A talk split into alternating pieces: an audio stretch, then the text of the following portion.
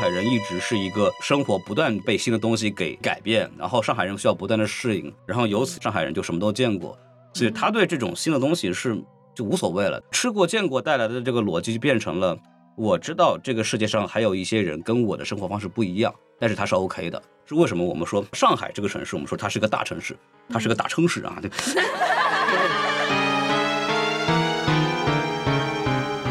大家好，欢迎收听本期的不学无术。今天呢，非常的有幸请来了什么电台的孔老师和宇宙尽头小酒馆的凉凉做客我们播客。那么，我们欢迎凉凉和孔老师自我介绍一下。Hello Hello，大家好，我是宇宙尽头小酒馆的主播凉凉，很高兴来到不学无术这个欢主，迎。非常适合我啊，这个电台。好，欢迎收听新的一期什么电台，我是孔老师。好，就这样。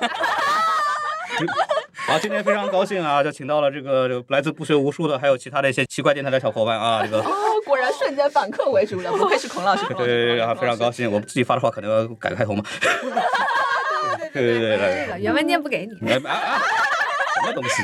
对，嗯，所以之前呢，就孔老说要串台聊电影，因为哎那个咱们什么电台是一档关于影视综的一个播客。号称是这样啊嗯，但是其实我们一直没有找到合适的院线，但今天录制的一个契机就是生活嗯方式。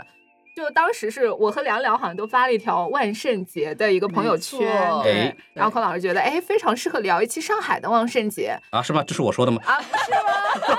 好，您继续啊。嗯啊，但但我其实觉得最近很好笑的，就是最近不是流行那个各个市呃各个那叫什么全国各地版本的《花式般的恋对爱，》其契机是因为官宣了《华氏般的恋爱》会有一个本土版，对，然后我们就在猜到底是哪个制片厂在拍呢？就是哪个神经病会干这个事儿？感觉都不是很合适啊，尤其是护板。但是我真的是感同身受，嗯。因为怎么说呢，就护板可能是生活比较的多元化吧，嗯。然后也是在早间的朋友圈看到了他发了一篇注解，对。然后觉得说啊，上海能够提供给我们五光十色的选择，嗯。然后就算大家觉得它是啊小布尔乔亚或者生活有点西化，但其实呢，还是给我们提供了一个开放、进步、包容和国际化城市的一个想象。啊，所以今天抛出我们的主线问题，就是城市文化究竟给我们带来了什么？还有就是年轻人不稳定的精神状态，以及自由职业能否成为一种生活方式？因为今天是咱们孔老师和凉凉已经是处于一个自由职业的状态不，不不，就是就啊是 无业的状态，就是就是就是没有工作，对，作。脸上写着无业游民四个字。对对，我们就是给国家添乱的那帮人，对对。两两位老师的内容非常的厉害，哦然后也也欢迎就是大家给他们 发一点什么。嗯，欢迎大家来这个订订工作机会订阅我们，然后我们嗯这个都是待业，对吧？我们要价也不是很高，然后如果 有时候各家甲方有商单也找我们，接的接的，什么都接，对对对对啊，欢迎各个品牌方来找我们啊！我们也没什么，主要就是两个女生嘛，都市生活嘛，对不对对这还这已经够了吧？两个 tag。对我们我们也不就是四个男的加一个女的嘛，我们有女生嘛，对。好嘞，那我们就回归到今天的主线，就是哎最近三年的万圣夜，嗯大家一般都在做什么？可以三年前哦，我在加班；两年前哦，这个不能说 啊；今年哦，我在现场。那听听呢？啊，说到这个，去年的万圣夜我印象非常的深刻，因为我当时预约了第二天去迪士尼玩。因为大家都知道上海迪士尼，也不光是上海吧，全球的迪士尼应该会在圣诞夜这一晚上会有特别特殊的暗黑的那些 IP 的游行活动，就非常令人之期待。嗯，我还是准备带我爸妈去的，我都预约好了。然后就在前一天晚上，我在街上走，我在新天地走的时候，收到一条短信说，第二天因为某些不能说的原因闭园。哦，我知道了，嗯。我印象非常深刻。对对，这是去年我去年那一刻非常魔幻，我感觉后面也不能说。我当时印象特别深，是前方有那个烟花，然后在噼里啪啦，然后这边在，哎对，哦哦，就是那一次啊我有印象。然后那次还嗯。在朋友圈疯传嘛，然后都说还是挺有人文关怀的，就是一边对这边放着烟花，然后哦放着音乐，然后这边大家在排队做核酸，对对多，么残忍的浪漫！是多么有秩序的上海民众。这还挺上海的，嗯嗯，这可能是我见过最独特的嗯。烟花晚会有了。缘体验啊对对对，嗯。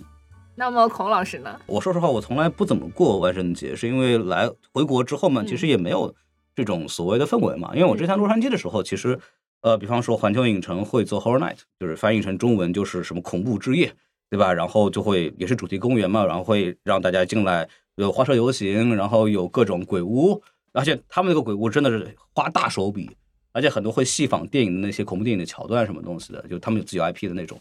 对，然后大家就会盛装出席，然后正儿八经那个妆化的跟鬼一样，真的非常有意思。对，然后包括洛杉矶会有 parade，就是会有游行，嗯，在那个 West Hollywood，就是西好莱坞那一块，那个街上会有这种活动，西化的节日嘛，那在西方肯定是很有氛围的。然后，比方说十月三十一号之前，可能十月份开头就大家都会把自己的房子打扮成各种各样的那种万圣节的装饰，什么就是蜘蛛网呐、大南瓜呀那些东西，反正都有。就是那个时候你会能感受到那种氛围嘛。回国之后其实也没有太多。就是会注意这个事情了，因为本来我也不是一个特别爱凑热闹的人。最大的问题可能是过去几年大家就是不知道为什么，就过去几年的记忆在我这里很模糊，对。为什么？很多东西东西突然就消失了，对吧？就其实。也很好笑，我好像大梦一场，一梦做了三年。而且去年大概是这个时候，好像上海发生了一些事件吧，然后就是换来了我们今天的朗朗乾坤，好吧？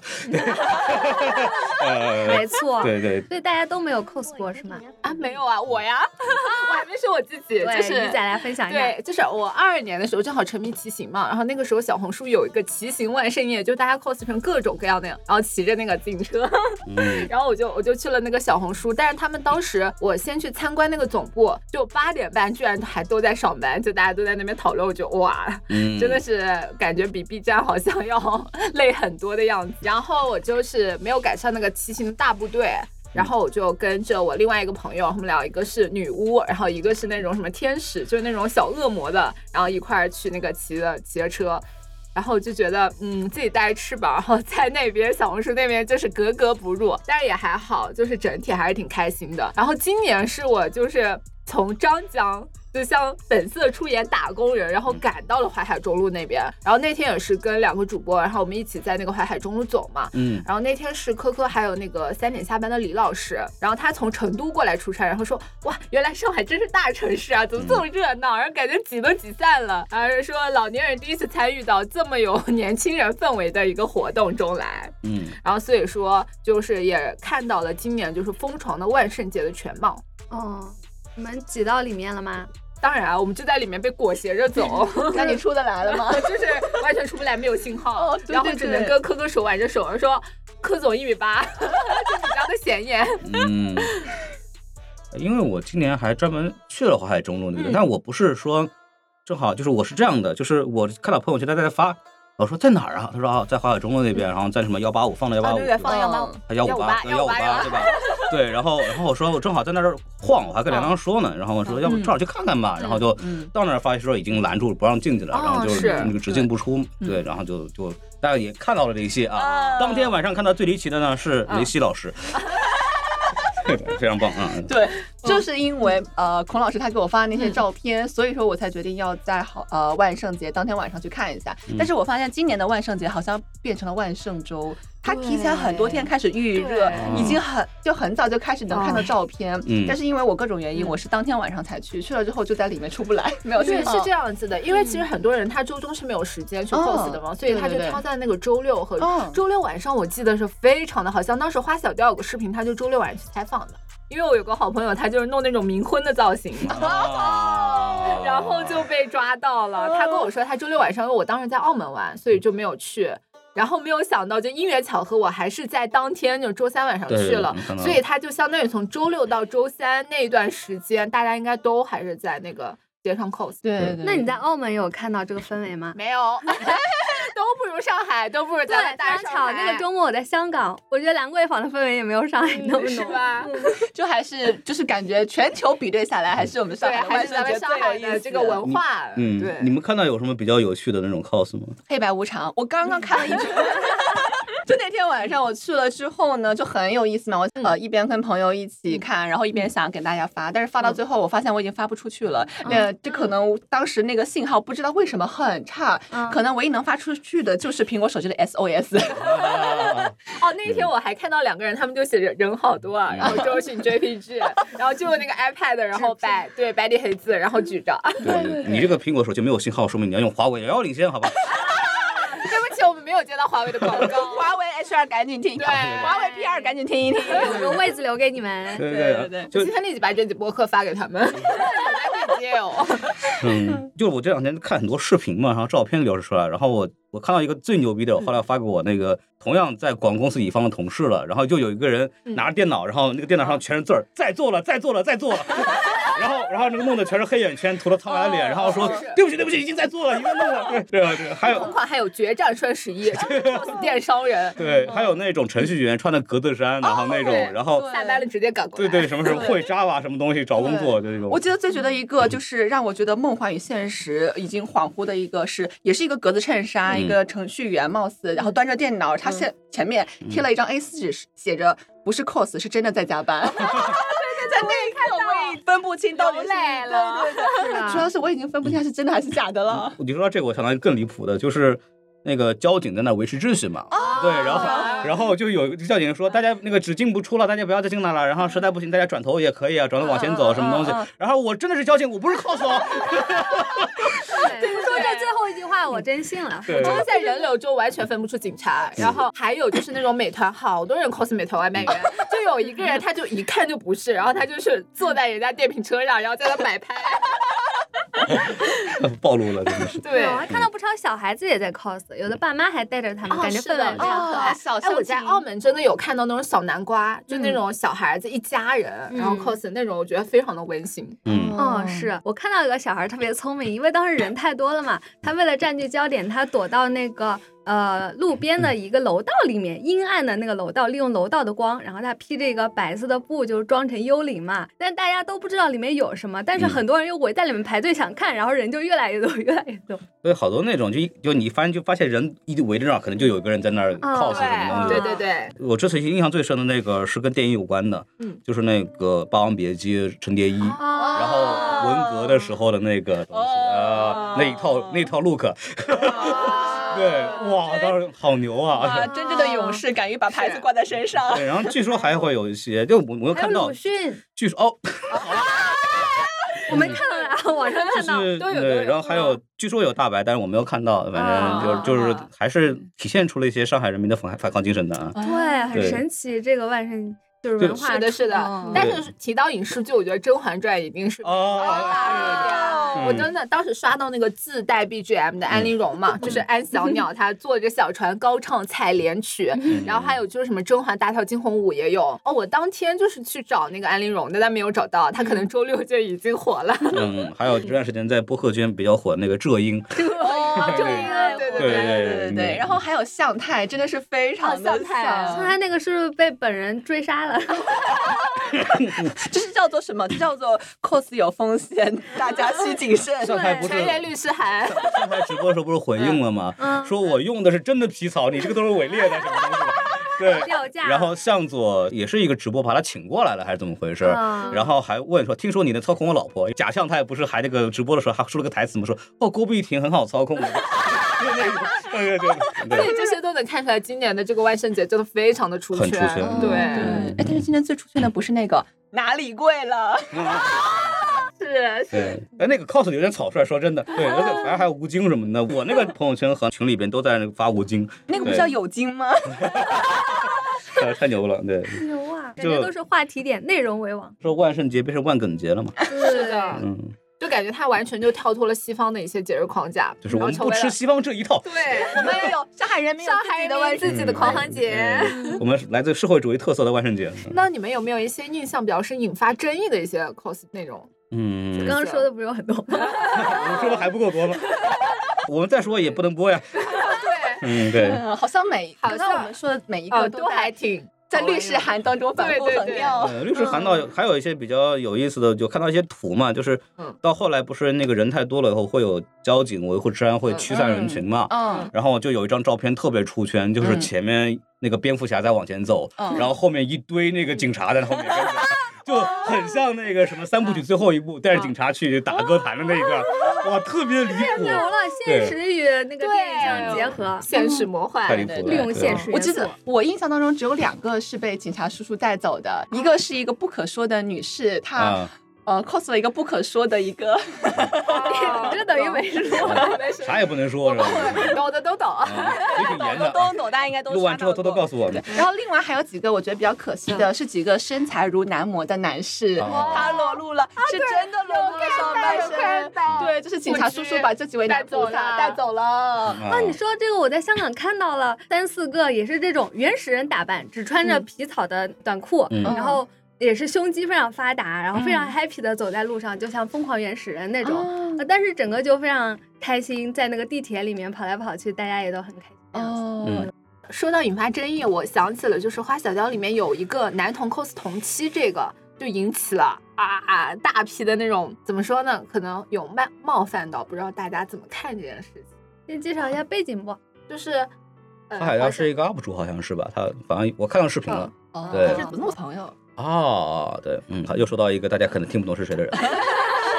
没事，其实我们就关注这个角色本身嘛，就是可能别人说，嗯、像这种，比如说冥婚是女性，可能就是呃吐槽自己的一些悲惨的境遇，嗯但是呢，作为男同去 cos 同妻，感觉有一点真的是怎么说呢？不道德。过分了吧？啊有一点过分捅一刀还要再踩两脚，啊不仅要在事实上获得利益的制高点，然后还要再在道德上占据制高点，嗯，讨厌。我对这个圈子不太很了解。大家都很有安全自保意识。作作为一个作为一个直男，确实对这个行业不了解。对，但是但是行业吗？我再说一遍啊，再作为一个直男，对对这个圈子不是很了解。但是我其实可以分享一个点，就是我们都知道洛杉矶的那每年万圣节那个 parade 就是那游行非常大，然后它之所以会变成一个很大的文化事件的原因，就是因为。在前几年，就是我们说多元性方面这些东西还没有流行，或者是被大家讨论的时候，比较压抑的时候，其实同性恋者或者是其他一些少数性取向的人是通过万圣节的游行来去彰显自己的一些特点的。对吧？会穿一些比较，比如男性会穿一些偏女性的衣服来去证明自己的一些东西。当时是这样子的，所以说，呃，早年间的这个万圣节游行是有强烈的这种所谓的少数性群体的这种呃表达倾向的。对，所以说还在上海的这种游行上看到这个，也觉得还挺有意思的。感觉就体现出大家一种精神状态吧。嗯，就是还是表现出这个东西的一种它的文化的包容性嘛，就还挺有意思的。对嗯，但作为一个温和女权主义者，在此再次声明一下我们的立场，就是不可以，太过分了，真讨厌，男人就是不行。好好好，我错了，再也不敢了。我说什么了？我我不知道。这样为难我很抱歉哈。嗯，开玩笑，开玩笑，开玩笑。对，有个 UP 主因为说这话惹事儿了。嗯对对对，嗯。对，来聊聊就是咱们咱们的精神状态吧。就是真的从这一场万圣节能看出来，大家平时真的压抑蛮久的，就人哪有不发疯的？尤其是这种上班上班族。哦，我可是天天见证鱼仔发疯，他就坐在我的五米之内吧。啊，这样子吗？对我一啊回头我就能看出他的精神状态哎，。我我上我上班有发疯吗？我跟他讲一下鱼仔的工位啊，他嗯人小小的坐在凳子上，然后前面是一个大概到他鼻子这个高度的嗯工作台，然后别人是把电脑架在台子上，手在下面这样子端坐着嘛，嗯，他是把两个胳膊肘都撑在上面。日常打字就是升降。你们那个椅子是不能升降吗？不过可能只是一些瑜伽动作罢了。想靠在上面，我以为你要说我像猴一样，因为有一次那个婷婷转头，我就蹲在椅子上面，嗯就是我经常以各种姿势在椅子上面，有时候翘着腿，有时候立刻发明一套办公室瑜伽。嗯，所以一直很想关心鱼仔的颈椎。对，我想看一下这个姿势对颈椎到底是好还是啊，不好。那可能是最近我马上就要站起来，然后换练下一套动作。啊，天哪！啊，你们上班还有这么多花样的吗？所以说，人上班哪有不疯的？然后想问问两位，就是不用上班的，平时为什么会发疯？此处先突然突然被酝酿一是。这样的，就是因为我作为一个刚刚失业两周的人，对吧？还没习惯这种其实我状态也很难受。其实每天蒙着被子，然后笑出声，因为终于不用上班了。我我今天来喜马拉雅来参观嘛，然后有一种这种似曾相识的哇，一种熟悉的陌生感。对，说认真的啊，这个东西其实我自己是这个切不切喜，取决于你们拿 N 加一。这个这个是个实话，就是因为说白了就是不工作的逻辑就是你没钱了嘛，你的逻辑就变成了本来呢你在班上可能是因为各种各样的工作任务而疯狂，或者是因为对接的合作方或者老板或者怎么样同事对吧？对，那你在这个没班上之后呢，你面临的问题就是你没钱，没有钱的情况下你就想办法得搞钱对吧？然后就会发现你。求而不得，在这个经济大环境下，对吧？谁也挣不着钱，那你这种人被互联网公司给扫地出门的人，对吧？那你怎么办呢？不就得疯吗？对吧？对，就只能四处就是看到人就说那个赏个三瓜两枣吧，谢谢大家，对吧？听众们多多打赏啊，我们快没钱了，对吧？就这种，对对对对。但是也拥有大量的自由时间，人生就是这样现在的时间就不值钱了。对，以前我还有个什么什么活动签，我说你知道我时薪多少吗？你这不给我钱，我就来。现在说我可以，我愿意拿，愿意来。现在只会问包鸡酒吗？包饭吗？知道吗？有饭吃吗？好的，有，大家走。哎，今天包晚饭吗？对，我们就得多找点没有工作的博客主。对，哇，你们这种人怎么去欺压那个劳苦 大众？太过分了心里话啊！不要说曝光出去给你们啊！就你们这帮资本家。嗯大家都很难，打工人都很难。打工人啦。对，梁梁老师，您作为一个这个好多年不工作的人，就因为是这样的，就是因为梁梁，我跟梁梁认识很久了嘛，然后在他认识我的这有两三年、一两年，我都忘了，对吧？然后他一直在劝我辞职，然后他自个儿没工作，你知道吗？然后你说，那我能敢辞职吗？对，那我能敢辞职吗？对吧？然后就是特别好奇，梁梁在这么多年不工作的情况下是如何让自己非常 恬不知耻的活下来的。我也想知道，我知道每天我都在听自由职业的播客，我最近真的列表里全是。对，就是我现在刷小红书，大家也是说，哎呀，不想干了，裸辞出去 gay 几年，就那个 gap，然后最近很流行说就是 gay 几年，然后大家说这一不是个是 gap 跟 gay 不是一个读音，不要这么说，很容易很容易出现误会的。对你这样很容易就感感觉是你是要什么故意玩票要 gay，你知道吗？这不合适。对，还有意思是快乐嘛？啊不你是这么解读嘛？好的好的好 的，哇，英语好好呀，真的好佩服你。对对，哦，我想想看。嗯对。啊，让我学习一下用这种呃互联网人类话术，毕竟我当野人当久了。想一想，哦，想一想就是，哦，要学会捡垃圾。对，你知道我们就是这种。是无业游民之间呢，会有一些捡垃圾大会。目前我们的捡垃圾大会已经办到第四届了。嗯，下次喊你，喊你。好对有门槛？吗？没有门槛，只要你认没识我没看就是可以没工作呀，对有工作的人不配来捡。有工作的人捡。对嗯我们主要就是从那些呃有工作的朋友那里呢，他开一个捡垃圾大会，我们去捡垃圾，回收一下他不要的东西，比如说衣服啦、包包啦，嗯然后他会准备很多吃的喝的给我们，然后我们就打包带回家。嗯，嗯，所以叫化缘是吗？对对对。对 对对，哎，说起来，我可以创办一个新的宗教，叫晒太阳教，每天晒太阳两个小时，晒满一个月，就是要上班时间哦。黑五个度哟。嗯哎，就可以去参加我们的捡垃圾大会。对对对，然后你再接一些美白用品的广告，对吧？然后白回来，对吧？我一个闭环结束了。啊对对因为我觉得其实我听到的那些自由职业，他们可能有一种不只是贩卖焦虑，他们可能有点美化，就听下来好像自由职业就又有时间又有钱，嗯然后说钱从哪赚来的，嗯哦，又有时间又有钱吗？就是很哎，那不就是富二代吗？多介绍几个给我，谢谢。是这样的，就是他就这样子才能拿这个东西赚钱。对对对，就是就是。叫什么？就是贩卖成功学的人自己企业都没办好，对，一般都是这样子。有哪个人有成功企业还有时间卖卖课的旅居？的时候，是不是应该也认识到那些人？他们可能是，比如说是那种呃没有固定公司的程序员，或者是他有一些什么那种供应链啊，然后做那种其他渠道的工作。哦对听下来好像数字游民就是这种的。哦之前不流行过那种热潮吗？我，跟你讲，就是我上过班，我也没有上过班。然后呢，上班我觉得是出卖自己的时间和空间，但是呢，不上班，你去打工做外包。就是你只出卖自己的时间，但是你把你的空间全给拿回来了。对你你这这个东西叫 work from home。哦，对对对对对啊，那那跟上班有什么区别？但是你也可以 work from 你马来西亚，work from 对你疫情期间还没有玩够吗？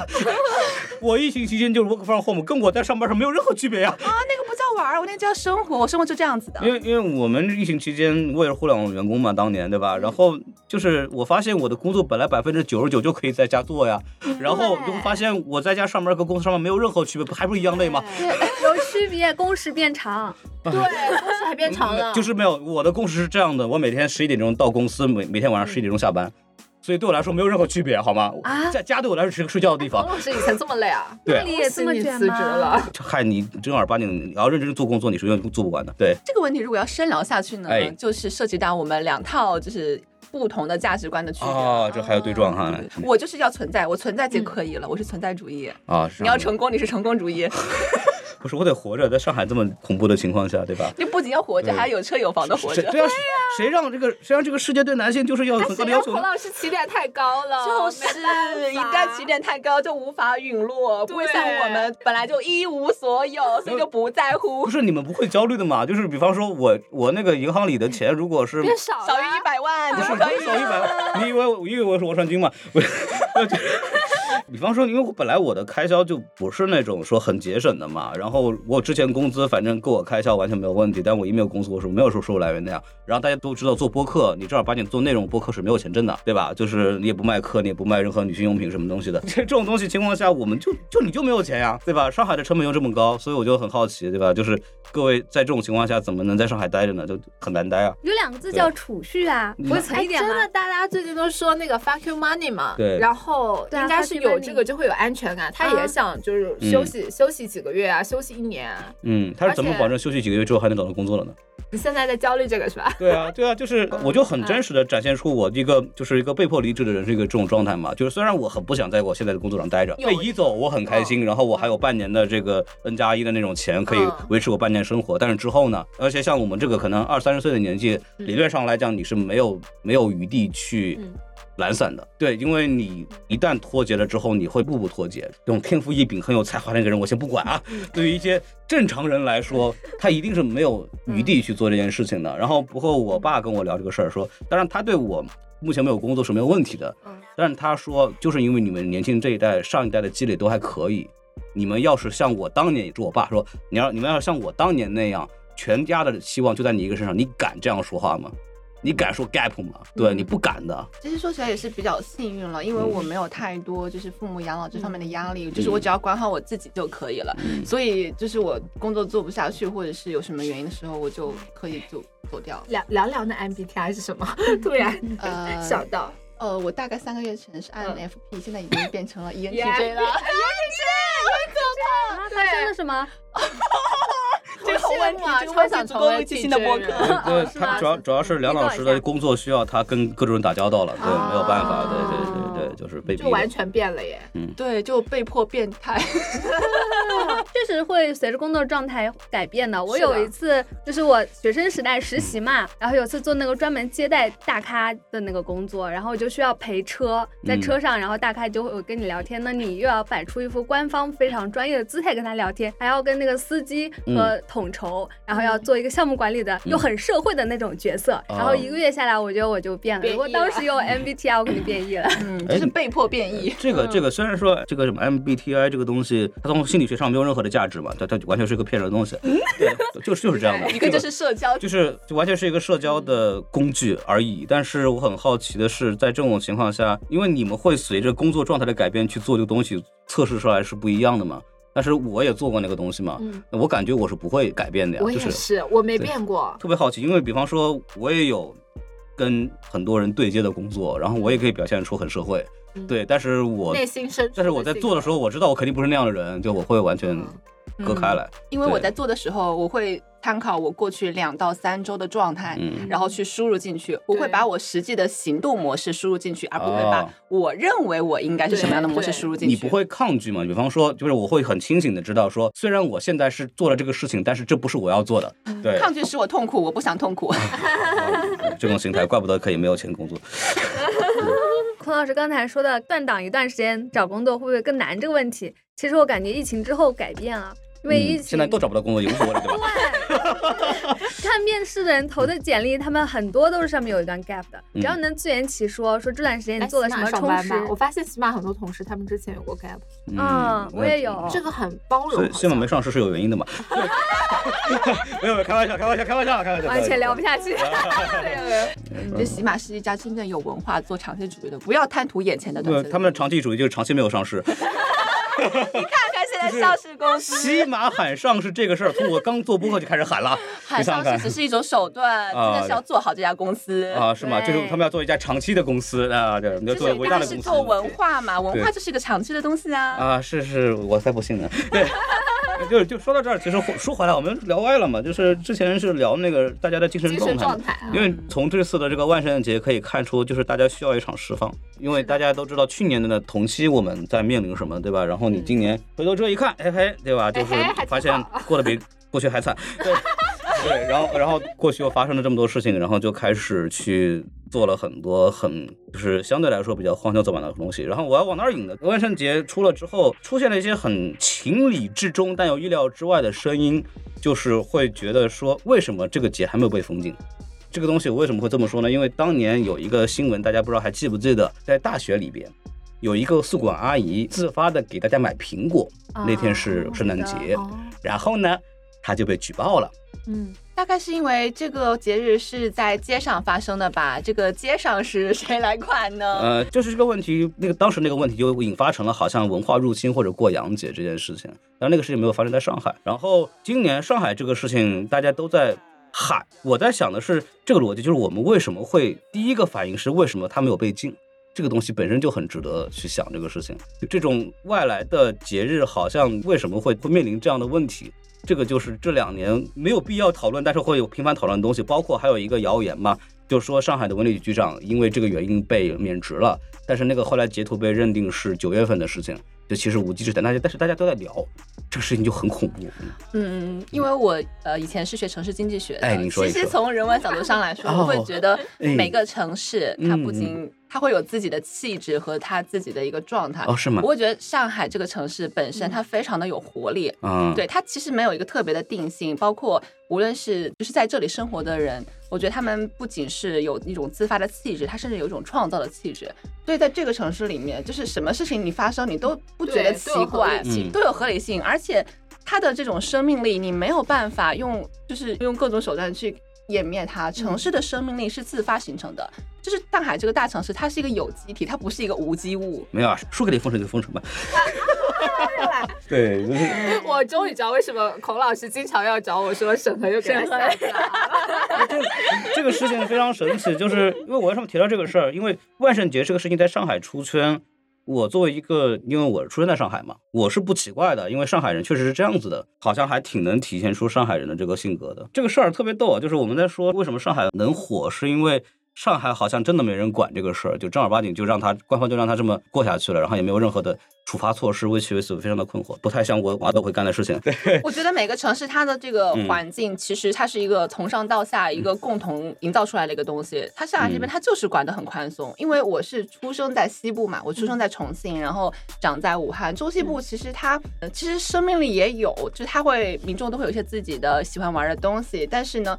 嗯，它的行政体系或它这个社会的一些管理的氛围，它会不一样。那上海它可能就是要管得轻松一些，它可能就是这样子的一个气质，就是不是说哪一个人可以决定的，它是一批人、一片人。主要是上海有才的人太多了，那么多 f A 在这里，那么多网红在这里，嗯，对呀上海，上海，我觉得上海人还是有一种那种就是什么精神，我觉得这个这个特别有意思。说到上海，会有一个词叫海派文化嘛，然后对，就是什么叫海派文化？就是我我理解下来，就我们往好了说，我们叫兼容并包，对吧？就是什么东西，好像什么样的有点出格的事情，什么样的电影，什么样的演出，都能在上海有它的观众。你看，每年电影节或者各种乱七八糟演出都能在上海卖得很好。然后这个背后，其实第一个，当然我们就说上海人吃过见过，或者上海人有很多的这种文化精神需求，对吧？都很爱看这种东西。那么反过来说，这还体现出上海人另外一个特点，就是上海人很提倡一个东西叫各顾各的。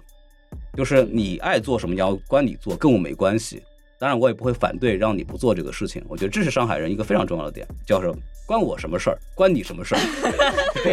我觉得这个点反而是上海一个非常重要的东西。为什么我们会在其他地方就会讨论说，为什么没有人管管呀？对吧？就是对吧？为什么会就是没有人就就有什么问题啊？就是上海人就是说，那关关我什么事儿？关你什么事儿？就这我就弄了，对吧？在大城市的好处就是，比如说你在老家，比如说二三线城市，然后你怎么做，然后会被旁边的人去就是对对你评判染头发、穿衣对，服，无论是纹身对吧？穿衣什么的，然后还有结婚啊这种嗯。东西。然后，但是你在上海就没有人管你，就是没有人可以去定义你，然后就是过好自己的生活就可以了。嗯。对的，所以嗯。在上海这样的城市，你非常重要一点就是你要找到自己是谁，然后找到自己的生活方式，因为这边的选择其实非常非常的多。对，嗯。因为这个城市你要追溯历史，从当年鸦片战争开始，它作为打开了城市嘛。因为上海这个城市，它一路是被是被迫的去接受了很多东西的，比如说外来人口也好，外国人也好，租界也好，乱七八糟不同的文化生活也好，上海人一直是一个生活不断被新的东西给改变，然后上海人需要不断的适应，然后由此也变成了上海人就什么都见过，所以他对这种新的东西是。就无所谓了，就没有什么任何的关系。然后还有另外一个点，就是吃过见过带来的这个逻辑，就变成了我知道这个世界上还有一些人跟我的生活方式不一样，但是他是 OK 的。我觉得这也是一个非常重要的，就是上海这个城市为什么我们说一提到上海这个城市，我们说它是个大城市，它是个大城市啊，对。对对对，就你像我这个人是一个，我老是开玩笑，我是个精神北京人，是因为 我喜欢听相声，然后我喜欢胡同，我喜欢那种曲艺，我喜欢北方文化，我喜欢吃面条等等这些东西。然后我爸老跟我说，你小子上辈子应该是个胡同串子。对我去北京的时候，还有一种回家感，因为我对北京的方位比上海还熟。但是我我还仔细细想，我还更喜欢上海，因为我觉得上海是一个市民性更强的城市，就是它的什么叫市民性，就他这个人有有现代性，他有更独立的精神，然后他更知道自己想要什么，他追求一个高效率的生活方式，然后在这种情况下，他也有很强的。包容度，然后这种包容度也体现在我们为什么呃上海才有四月份，对吧？对，就是啊，为什么上海人敢说出说我们这是最后一代？为什么上海的阿姨或者是工作的姐姐会跟我们的防疫人员正儿八经的有理有据去聊？为什么那个防疫措施呃你们没有在正儿八经照着那个法规执行？只有上海人会做这个事情。我想到那个当年出了很多事情之后，就很多外地的网友就说凭什么就对上海特殊？对，就是上海人就是就是这么做事情的。嗯，我觉得因为上海人知道说，哦，其实这个处理方法不只有这一种哦，还有其他地方他们也这么处理，他们也活得挺好哟，对吧？对，然后就是他他们知道这些人他们有这样的生活方式，所以说我那时候就联想到为什么发现出国的人可能回来之后，他会对一些比较奇怪的事情会接受度更高，是因为他在国外的时候，就我们这帮人在国外的时候，我们。都已经见过了，对我们都觉得这没什么事儿，然后外国人也没觉得这个是个什么事儿，然后为什么我们就要大惊小怪呢？上海这个城市因为经历的太多，在过去的一百多年、两百年的历史里边，所以反而说这个城市的人就无所谓，就是你做的跟我不一样又怎么样呢？对吧？关我什么事儿呢？对吧？就还是回到这个问题。存在即合理。我是觉得就是各过各的精神很重要，在一个城市里，就是一定要允许别人跟你不一样。对，我作为一个外地人，然后我来上海念书，然后工作，然后就当无业游民很多年。然后其实因为我从小搬过很多家，我觉得上海是我待过最舒服的城市之一。对，一方面它确实就是眼花缭乱、五光十色，东西很多，很好玩。然后另一方面，我会觉得到上海，我才真正意识到什么叫做城市。跟人的一个互动互建设，就是可能大家会觉得城市是什么？城市可能是建筑的集合体，城市也是人的集合体。但城市其实是人、建筑，然后包括很多规章秩序的综合的一个集合体。而这些规则是从何而来？规则其实是人与人之间互动碰撞而逐渐形成的。嗯，我觉得上海这个城市，它的很多的东西，它的很多建设，其实是在这居住的人，我们姑且为称为市民吧，虽然它不一定准确。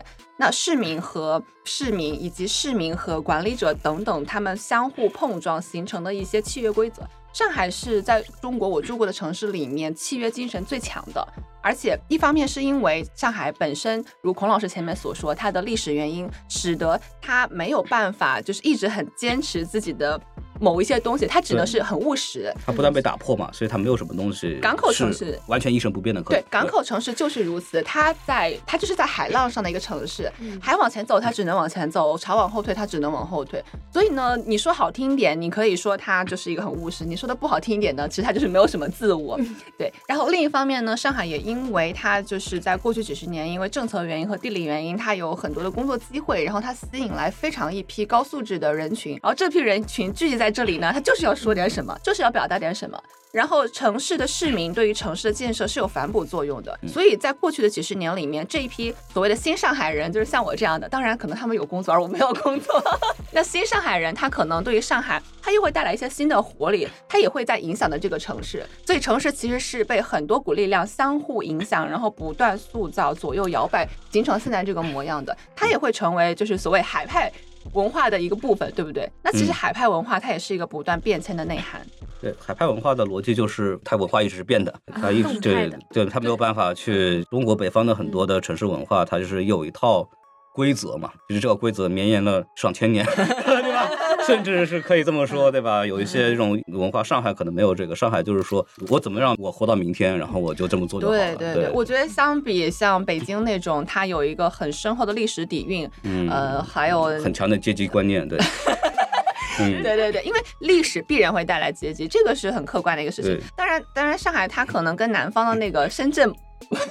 跟南方的某搞钱城市不一样，因为搞钱城市只有搞钱，没有别的。他没有文化嘛？对，嗯对。然后上海就是兼具了他自己的一个文化和他的搞钱，然后两者融在一起，对，它形成了现在这个局面。而且我觉得，比如说像南方的那个搞钱城市，它永远是活在明天；北方的这个文化城市，它永远。活在历史底蕴里面。嗯然后上海就我只活今天。对，对，真的很精辟，就是因为我自己在北京也生活过一段时间嘛，然后我觉得上海的精神文化真的非常丰富。就之前可能说，比如说你去看演出或者看展什么的，然后可能是自己去看，而且通勤距离还挺久的。但在上海呢，它就是就四面开花，就很多地方都有一些活动。而且刚刚就是提到的，我觉得说深圳可能就是明天，大家都在为明天的钱而努力奋斗。然后北京呢，可能是活在昨天，因为确实它也有很多就是那种历史啊。然后就是上海真的是这种活在当下的感觉，就感觉很适合我这样一个城市。刚才我也问到梁梁老师的 MBTI，就是因为我自己是 ENFP 嘛，它是一个。呃，非常的就怎么说呢，就是很当下的那种，因为他很喜欢那种新鲜感的东西。但是我在上海呢，就感觉自己呢一直有接触新鲜的事物，然后遇到新鲜的人，然后大家也是那种呃有点类似同温层吧，就是可以就是一起讨论一些自己在看的东西，就觉得还蛮舒服的。就是这个地方这个城市给我的感觉是活得很惬意。对，活在当下的一个特点就是他会给，他会非常注重你的感觉，并且保护你的感受。与此同时，他会给你很好的临场感和此时此刻的感受。所以在上海，为什么有很多这种艺术展呐、嗯然后还有这种线下活动啊，嗯这些活动其实都是非常注重你的临场感和你的体验的。对对，所以就是在上海这个城市生活，你每一天都觉得这是新的一天，就 so fresh 感觉。对，嗯，而且其实这些活动也是有当地的人他们自发组织的，就可能有的地方它是那种机构啊，或者是有一些然后召集的人群，但这种就是大家在一起，就跟那个万圣节一样，大家也不知道什么时候，然后聚集到了放的一五八，然后去了淮海中路，大家就可能就是有一个共同的这种想法呀，然后就聚集起来了。我觉得就是这一点非常好，就这个城市带给我们的一些就是文化上的，城市的活力是自发的，对然后只要没有一个很很强的所谓的反作用的话，它其实让它自己来就好了，就很精彩嘛。就上海就证明了这一点，对，对，嗯，我自己对比在北京和上海的经历，我觉得还有一点不同，就是圈子之间的那种氛围。嗯。然后在上海其实很适合一个人生活，你没有朋友完全没有问题，很多展你都能沉浸其中，甚至不需要交流。我觉得很多活动是更加注重你精神上的一种享受，然后自己输入自己输出，完全自闭环。但在北京就是好像人在那儿就要有一个场子，大家就要进行互动。然后会挖掘很多有故事的人背后的故事，就是有一个活动你去参与了以后，就呃很自然的被在里面的人很多形形色色的人裹挟在一起，然后发现另一层故事。然后在上海就边界感比较强，呃，对对对我不知道跟自己的朋友圈有没有关系啊，但我感觉北京生活的时候，大家都是一种非常开放的居啊群 居，那倒没有，不是，我只是突然想起来，就是 北京大家一起玩儿，然后就有一种就是有一种群居的状态，就是一出去玩就一大帮人，然后上海就就是可以独来独往，嗯，很嗯惬意。但是北京呢，就是就是路上一个陌生人，你不认识的人，你路过他，你都感觉他很容易被你打开话匣子。啊，就会更愿意聊天吗？对、你嗯说一句，他肯定会接你一句。啊，吃了吗？吃了，就那种。吃什么呀？炸酱面永啊。远不让你的话落在地上。我觉得北京的播客也给我一种那种气质，啊就是那种啊，就可能接话了，就就要是这样的，就是啊这个北京这个播客，主要是一帮听相声的做的。这个我我作为一个就是早做了播客很多年的人，就是我我们当年做播客的时候，都是最早出来的播客都是什么糖蒜呐、嗯像什么坏蛋调频呐、呃闲玩儿。对，那些人都是北方的，然后他的逻辑就就是几个大老爷们儿侃大山，嗯对，这么就这么个事儿。然后就我们都听那种播客来的，所以我们就知道，就是就是北方人那种耍贫嘴、斗贫的那种东西。然后那帮人要不就是混滚圈了，要不就是就什么相声爱好者之类的，对吧？就是那种人，所以说他就做出来就那种气质。对，就是是这样。我作为一个相声爱好者，我必须得说一句：话不落地这个事儿是一个相声团体的一个常见现象，而且我们有句话就是说，话落地你就输了。对，就是你是没有办，就是说明你接不上来，说明你不行，你反应不够快。对对，会有那种，就是我那时候说在相声社的时候，我还在美美国念书的时候说相声嗯相声社，然后那帮人在一块儿，就是那天晚上一句正话没有，全是闲板儿，对，全在接话对。所以聊到到天天亮亮，所以我觉得北方虽然可能不太游泳，但他们肺活量一定非常的好。哦嗯，好家伙的，对吧？而且我就是可能小学必修相声课吧。天津天津人是这样的，就是天津十一块砖头砸下去，十个人九个人说相声，一个人唱打鼓嘛，对，那就这个还是真的，对。那嗯，我自己的感觉就是，如果北京走在路上，旁边有陌生人，我不得不跟他讲话的话，我是不怕的。嗯，就是我觉得他可能会很寂寞，然后我帮他解解闷。但在上海旁边有个陌生人，我讲话一定会害怕打扰到他。嗯我觉得他在自己的世界里。刚才么村长，那一组蛋对那那孔老师来结尾吧。啊，我还有在结尾的嘛。对对对，说到这聊差不多了啊，就再聊下去就不能播了，反正 就听下来，反正是我感觉很危险啊。主要三位还好，我主要我快收不住了。对，主要是这个屋子里面有三个女生和一个男生。哎呀，真的是，就说到这儿吧，然后给大家聊一聊这个精神状态。我觉得大家听到我们这几个人的状态，就知道我们肯定都不是很正常。对，然后就是就是欢迎欢迎大家，就是给我们提供各种精神的解药，好吧？对，然后我们也是在坐在一起聊这个话题呢，在一起发烂发臭呢，对，然后对，然后然后也也是为了就是说怎么呢，就是把自己的这个情绪给抒发抒发一下，然后继续上路吧。就是就上海，毕竟我们老说它是一个务实的城市，不管你说什么东西，做了什么东西，归根结底还是为了努力的好好活着，对吧？对，就是这个样子。所以我们说到这儿是可以把这个节目结个尾啊，大家还是继续生活，对。哎，对，然后要你有什么标准的结尾的东西吗？哦，没有，就是非常感谢今天两位嘉宾，就是做客我们不学无术。啊其实我也算嘉宾嘛，我又不是你们不学无术的主播。对对对，对，然后还有我们之前就是多次返场的嘉宾婷婷，对，我们有一档播客叫《与你听影正在做院线电影啊，欢迎欢迎》，喜欢电影的同学出门左拐。啊 对，也可以再拐的最左一点，可以听下什么电台对听什。么？哎，那大家要不集体向右拐吧，来我们宇宙尽头小酒馆，我是凉凉，谢谢大家。嗯好好好好好，拜欢迎大家，拜拜。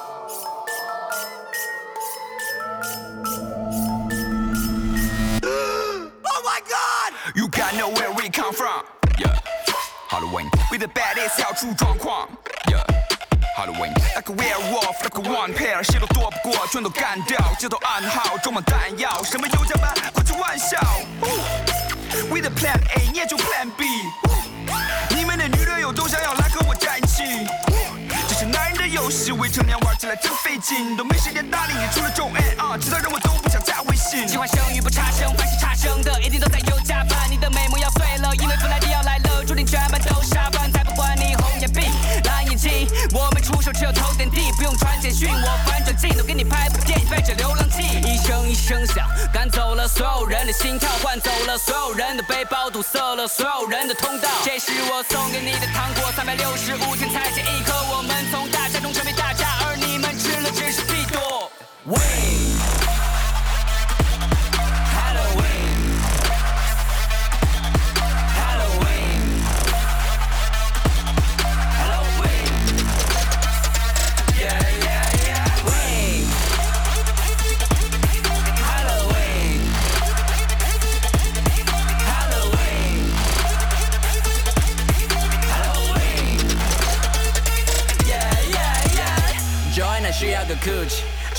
帮他 pay money，G I 要约我出去，他想坐我的法拉利，我行程排得很满，大眼泡请我吃饭。这一晚不再孤单，因为 Halloween 在这场面皇冠。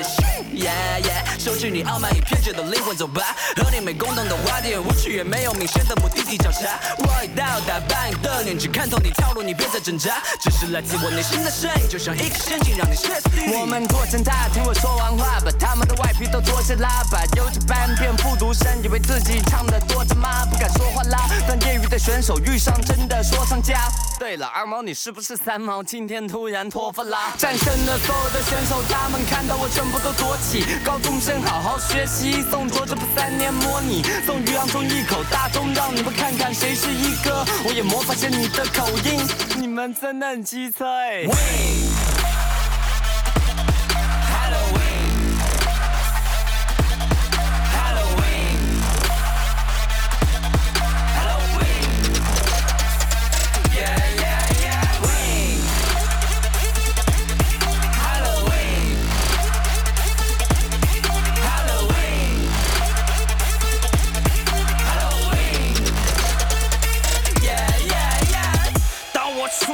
会发声源。围绕这桌子旁边，举上你们最后的遗言。夜行者的恶魔奇谈，把你们当成丰富的晚餐，一帮小弟，在寻找着刺激，发动了战役，却不知道自己有几斤几两。装模作样，夜行者包罗万象，所以统治战场，破灭你们的希望，揭发你们的伪装。在这个环节，我所扮演的角色是主刀。对于还想苟活的敌人，我的任务是补刀。对于这场虐杀，只有白菜除外，因为我们夜行者根本就不吃蔬菜。无需揭开谜底，Damn Halloween，夜幕降临之前，我们已伪装了自己。什么 blue eye，害怕又加班，你们真的可爱，谢谢你们出席今天，为我们戴上王冠。喂。